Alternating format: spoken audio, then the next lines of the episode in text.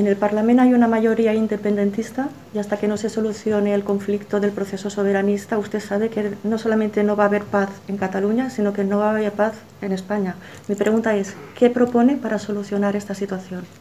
Bueno, lo primero, en el Parlamento no sé qué mayoría habrá, pero a lo mejor en Barcelona hay otra mayoría, y a lo mejor en Hospitalet, porque ¿Qué es el derecho a decidir? Estamos en las elecciones catalanas, Sí, señor bueno. Casado. Vamos a hablar de lo que está ocurriendo en el Parlamento, no Sí, de sí, lo que ocurre en, yo- en es una decir, ciudad.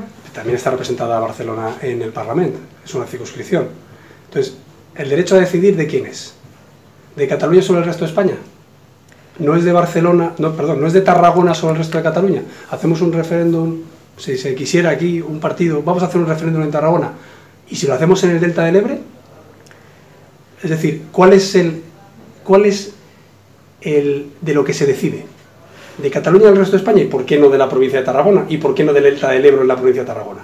Y la segunda pregunta es, ¿y quién decide? Y usted me dirá, los catalanes. ¿Y quién es catalán? ¿El que paga impuestos aquí?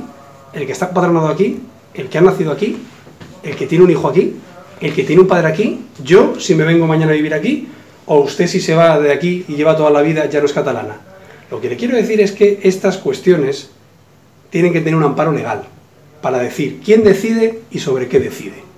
Y en, en la Constitución, en un referéndum, ese sí, aprobado por 90% de catalanes, nos dimos las pautas en las que podemos decidir quién y sobre qué. Y entonces, si se quiere decidir sobre el modelo de Estado y se quiere una república catalana, hay un cauce para modificar la Constitución. Y si se quiere decidir sobre la independencia de un territorio, pues ni Naciones Unidas lo va a permitir, solo hay una Constitución del mundo que lo permite. La de Etiopía, hasta hace poco, y la de Bolivia de Evo Morales. Entonces, hombre, yo lo que estoy pidiendo es una Cataluña moderna, una Cataluña que se equipare a Francia, a Alemania, a Estados Unidos. Una Cataluña que no esté pensando en cómo podemos levantar fronteras, sino en cómo podemos ser competitivos en, en un mundo global. Y entonces lo que digo es, como en, como en España no se persiguen ideas, se persiguen delitos, pues que todos defendamos nuestras ideas respetando la ley.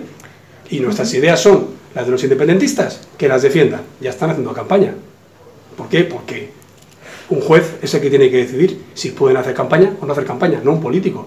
Ahora bien, no por decir que el Parlamento tiene una mayoría, se puede vulnerar la ley. Porque entonces pasado mañana a lo mejor resulta que, eh, ya le digo, Tortosa se quiere independizar. Entonces entramos en, en Cartagena, Cantón. Entramos en el siglo XIX. No, es que mire, usted, es que Tortosa, es que Viella, que estuve antes de ayer, es que Viella se quiere independizar de Lleida. Anda.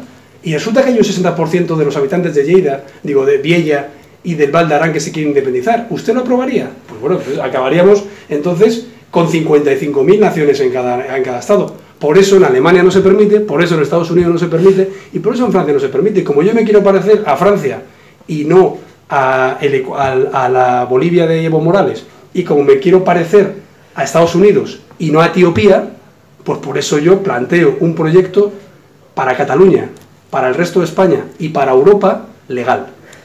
Muy bien.